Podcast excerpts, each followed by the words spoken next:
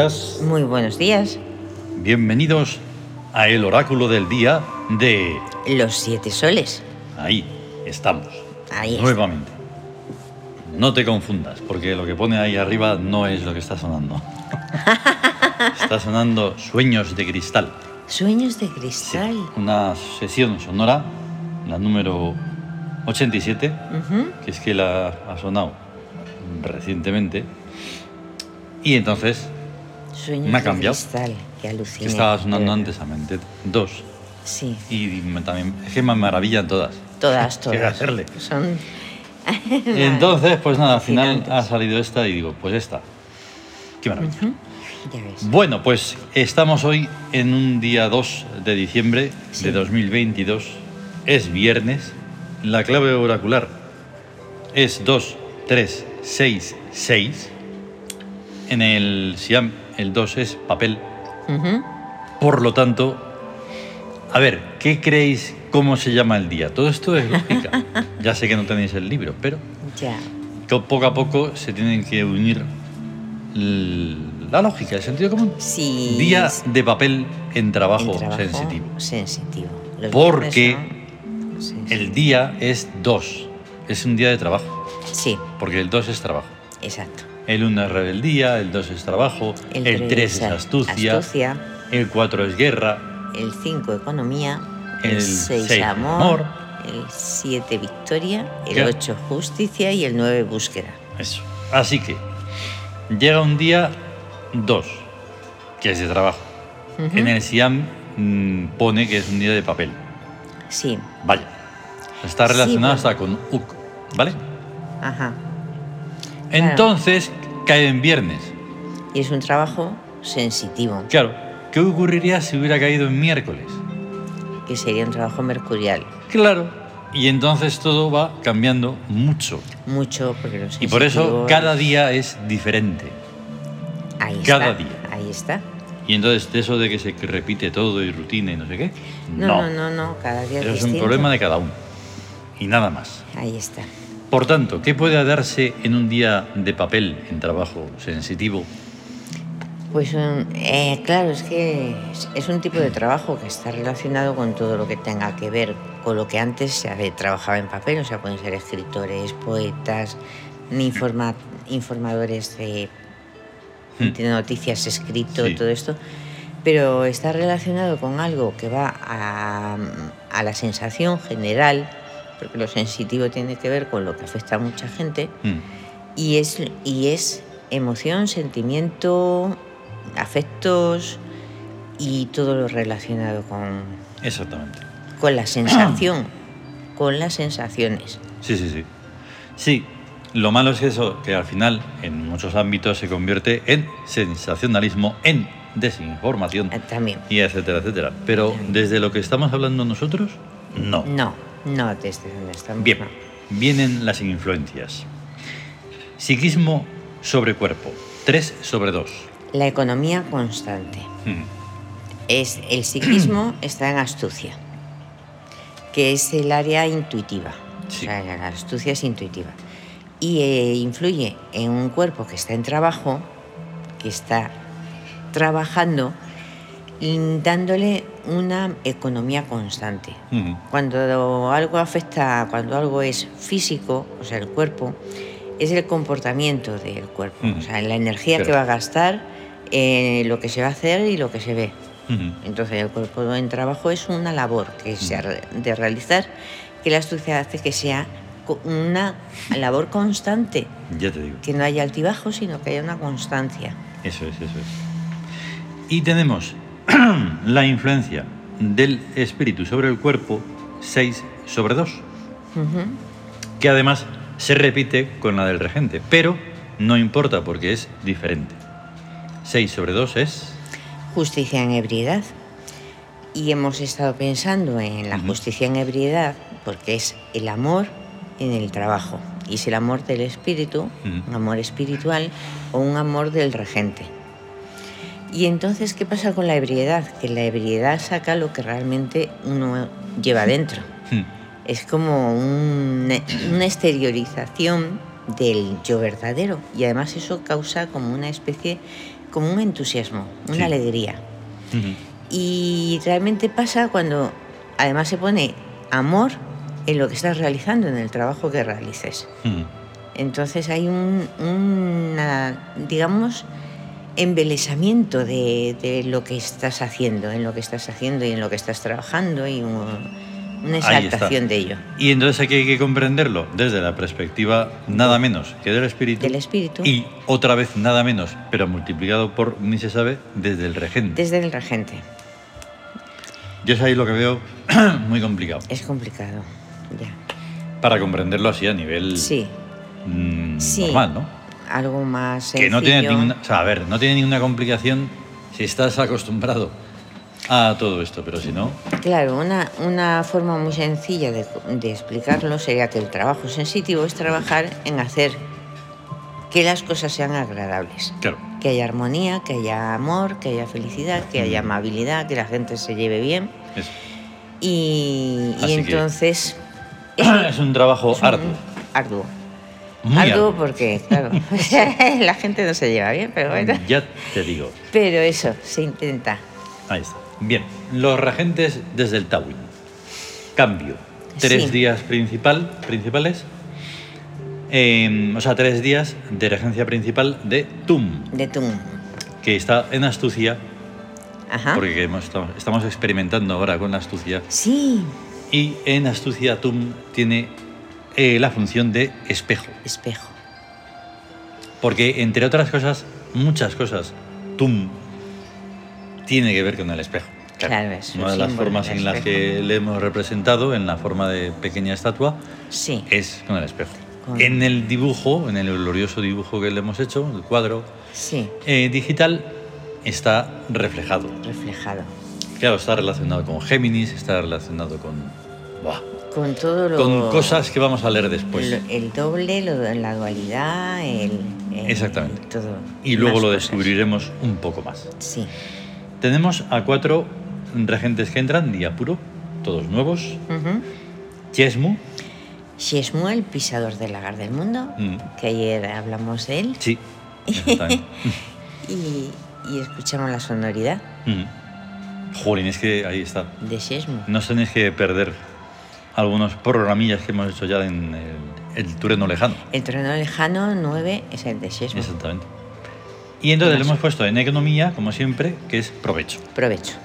para que saque todo el jugo de lo que hagamos. Posible económico. Mm. Luego está Macro. El mago, el de los ritos mágicos y el puro de voz. Mm. Exactamente. Y que le hemos puesto, como siempre, también en Victoria, para que plasme, porque es plasmación. Plasmación. Plasma, plasmar lo que deseamos que sea. la realidad. ¿eh?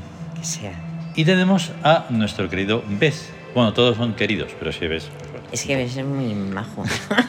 Bes o está en economía o está en amor. Y en economía está lleno, pues tiene que estar en amor, que es sonriente. Sonriente. Eh, el absurdo sonriendo en un día sensitivo. Ya ves. Pues mira, Pues está bien. Sí. Y además lo que hablábamos de trabajar en hacer que, los demás se sientan bien, que haya armonía y haya... Pero ojo con el dios burlón, porque Sí. no hay que fiarse de No. que te sonría como diciendo, no, no quiere decir que te deje hacer lo que quieras, pero bueno, me hace gracia lo que vas a hacer. Es el bufón de los dioses Sí. y es el de los imposibles, el Ahí está. absurdo. El absurdo Totalmente. y claro, o sea, es El complicado. absurdo sí. tiende a lo imposible. Tiende a lo imposible. Y tenemos a Bast, La diosa de la magia, ahí está. Y que está en victoria porque es imperial, imperial. para que sea todo mm, absolutamente glorioso. El imperio al que nos referimos únicamente tiene que ver con un imperio que está muy, muy, muy fuera de lo humano. ¿vale? Sí, sí, sí. No hay sí. que, No es un... en todo caso, a lo mejor ciertas reminiscencias muy lejanas a imperios antiguos. Sí, pero son como ahora no. aproximaciones a, Exacto. a lo al verdadero. Y ahí tenemos el 4 de la tabla esmeralda, que Ujú. tiene vacío nada menos que rebeldía, trabajo y búsqueda. Ah, ya ves. Curioso. O sea, la rebeldía, la guerra y la búsqueda. Y vamos al gesto hic. Y hoy estamos en situación de trabajo. ¿Y qué perfume necesitamos? Pues debe ser Tarkan. A ver. Sí, Tarkan. y ahí está. Que no lo había. Esencial para el equilibrio de hoy. Sí, porque Tarkan es el de la actividad mental, la lucidez, la claridad, tener la mente muy despejada, estar muy despiertos y claro, favorece toda actividad. La No, actividad. ¿Qué es eso de, nega- de negativo a positivo? Pues el trabajo, inactividad o actividad. O sea, realmente lo, lo positivo es tener una actividad. Sí, sí, sí. Y entonces le acompañan tres cartas taróticas, como son Sí. la sacerdotisa, la fuerza, la fuerza y el juicio. y el juicio. Y la sacerdotisa nos lleva a... A hepta, el verbo, la palabra, shed, la inocencia, y heptanum, el límite de entre mundos. Entonces, eh, la sabiduría y la palabra creadora, inocente, abre las puertas a todos los mundos. Eso es. Es, un, es como ese trayecto que... Es un buen camino. Y la fuerza nos conduce a... A Keperer, Amenhotep y Shesmu. O sea, Eso. Keperer es la constancia, Amenhotep, el que crea las estructuras invisibles pero que se han de plasmar, y Shesmu es el que saca provecho de sacar lo valioso que hay de todo ello, de- en todo ello, en, el- en esa constancia, en ese proyecto, en todo eso. Exacto. Y el juicio. Y el juicio es Osiris, Set y Amentet. Ujú. Osiris, el eterno, lo eterno, la Mm. eternidad, la inmortalidad, el espíritu, Mm. realmente. Luego, el análisis, que es Set, que Mm. es el control de calidad, analiza. Y Amentet, digamos, que separa y aparta lo que se ha quedado, lo que no, mm, lo que debe caer, lo que debe abandonarse, lo que debe morir, porque no tiene, no tiene razón de ser, se ha quedado ya muerto realmente. Claro, claro. Hay Y entonces abre, es- abre el paso a lo, a lo viviente. Eso es. Bien, bien, bien. Y entonces vamos a conocer, como hemos dicho antes, un poco más a Tum. Sí, Que creo que alguna vez habremos leído la leyenda, pero no importa porque hay que refrescarla para luego tener un poco más claro el comentario. Que sale del libro Dioses 1, Dioses egipcios. Sí. Vale. Tum, el amigo, el dios del doble, Géminis, creador del universo por amor a la imagen. El esquema de Tum es la llamada Santísima Trinidad. Tum es el arquetipo de la pasión y la emoción, intensas hasta sus extremos límites. Pura poesía. Pero de la creación. Bien, comentario. A Tum se le llama el dios de la doble cabeza de león y se le representa coronado por un casco de dos mandíbulas superiores superpuestas de leones con un par de ojos y de orejas y de colmillos, en su iconografía moderna. Pero los antiguos egipcios no tenían tanta imaginación y solamente les ponían a sus estatuas una cabeza de león muy corriente, sin por eso dejar de llamarle el dios de la doble cabeza de león. Menos aún habrían comprendido los antiguos egipcios que Tum es el yo, el tú y la relación, ni que el tú es el desdoblado del yo, o sea que el yo y el tú y la relación entre el yo y el tú son una sola y misma cosa. Esto no lo entienden todavía ni los cristianos trinitarios. Pero, psicológicamente, esto se entiende muy fácilmente. Cada persona se ama a sí misma por sobre todas las cosas, pero necesita un doble a quien llamar tú y relacionarse con ese doble clónico como si fuera otra persona distinta de cada persona en cuestión. Y hasta Ahí aquí ha llegado el cursor. Porque ya está. ahí está. De las elecciones, como que le digo, bueno, pues llega hasta donde quieras. Tengan en cuenta Pero solo con la- el, el momento de la explicación de que menos habrían comprendido los antiguos egipcios que tú es el yo, el tú y la relación, tenemos para toda la eternidad. Ya ves. Porque eso no lo entiende prácticamente nadie. Es que en la relación es donde está, donde surge Mm, la, la auténtica esencia. claro. Y que además esa relación es no solo entre dos personas, sino entre todo. Entre todo. absolutamente todo. Todo. Cosas, mm, lo que quieras, lo que ames y lo que te relacione. Es que el hecho de estar vivo es la relación, o Hmm. sea, el, re- el relacionarse con, con todo. Y de esa forma desaparece el simple ego, Claro. desaparece el simple parejismo, Sí. el simple dos, el Sí. maldito dos. Sí. Y entonces surge ahí un tres glorioso infinito, Claro. que seguro que es lo que seguimos hablando en el capítulo. Sí. Sí, porque, porque la relación es con todo, con todo lo, lo que está vivo. Mm. Es, que, o sea, se está vivo por eso, porque se relaciona. Mm. Estaba pensando criticar pues las, las creencias de que solo todo está muerto porque no tiene alma y no sé qué, no sé Mm. cuánto, y que solo nosotros tenemos alma y esas Sí. cosas tan, tan negras porque todo tiene alma y todo está vivo y, no, y nos re- debemos relacionar con ello de una manera am- amable Mm, porque somos nosotros. Claro, pero es tanto así que incluso, es que ahora cuando has dicho eso, que está todo vivo, Sí. no solo por lo que es para uno, sino por lo que ha sido y Exacto, eh, ha sido mientras se estaba eh, realizando. ahí está. Estaba pensando en quién hizo estas butacas, Sí, de dónde sacaron el material, exacto, dónde estaba, claro. cómo han hecho para, para todo eso. Sí, Y entonces, pues eso, sí. sí, es que realmente en cada, en todo lo que tenemos, lo que vemos, lo que nos rodea, en lo que estamos, lo que sentimos, lo que percibimos, influyen un montón de seres y un montón de, de otras almas y que están, están aquí porque están en las obras que han realizado y Claro. esas obras nos acompañan a nosotros. Y entonces, no tener en cuenta eso eh, es una falta de todo. Ahí está. Ya no- es que no se me ocurre en toda la lista de cosas de que faltan ahí.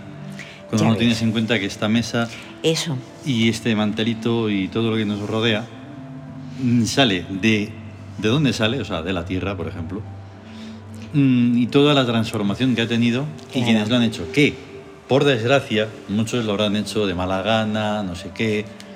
Y todo eso, Eso. lo tienes que también que apartar y quedarte con claro. la obra final. Es que ahí están los arquetipos, o sea, hay prototipos, porque sí, primero está la idea, surge la idea mesa Claro. y surge la idea en la mente. Mm. Y entonces aparece, la idea realmente es una imagen. Por eso Tum es el creador, Mm. es un dios creador, Por eso. porque crea imágenes. Y eso no tiene una existencia hasta que Ta, que es la palabra, le pone un nombre. Claro. Se aparece esto, ah, pues mira, mesa, se puede decir en el idioma que sea, pero es, la, es el objeto que sirve para poner cosas y que normalmente conocemos como mesa.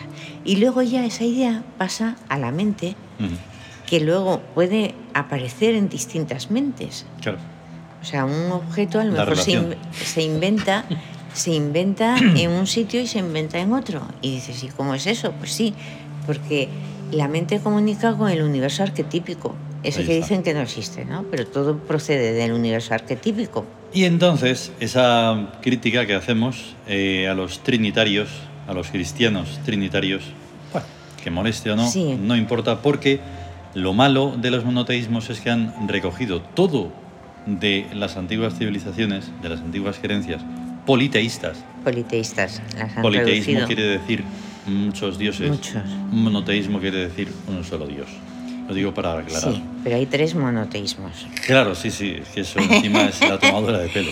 Pero, pero es que todo lo que estamos hablando es lo que ellos llevan a sus escrituras, sus mandamientos, sus cosas que han ido reinventando y repescando de por aquí y de por allá, Sí, pero es completamente, completamente, totalmente falso.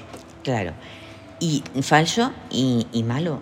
Claro. Negativo en el sentido de que los tres se basan en una sola idea, de que Mm. los premios los recibirás después de muerto, Mm. o los castigos, a lo que ellos dicen que está bien o está mal. Y, y lo que resume a los tres es que son adoradores de la muerte. Ujú. Sí, sí, no, es, es de verdad. Por eso dice, por eso dice que esto no lo entienden todavía, ni nunca, Nunca. Ni los cristianos Y, trinitarios. y bueno, eso es Pero y sobre todo la, la- la- tenemos, nosotros tenemos una, un sentido del humor maravilloso, Sí, donde tenemos en cuenta que eh, por eso decimos a veces lo de el antiguo Egipto y todo eso. Nosotros nos, no, nos no basamos tenemos en el Egipto no vivo, somos- eso es, eso. que, que está en nosotros, no está ni, ni geográficamente ahí, el que nos tenemos que vivo. ir. Eso. Nos venga. tenemos que ir, hemos compartido a Hathor, a Bes, a Freya y a Tum. Y tú. Y en Telegram más. Y más imágenes, quiero decir. Y Sí. que vamos a tener un gran día de Hathor, que Eso, el amor reine y haga amor de reine, nosotros el amor, lo que quiera. La vida y, eso, Y lo que deba. haga- y lo que deba. Ahí está. Venga. hasta luego. Hasta luego. Mm.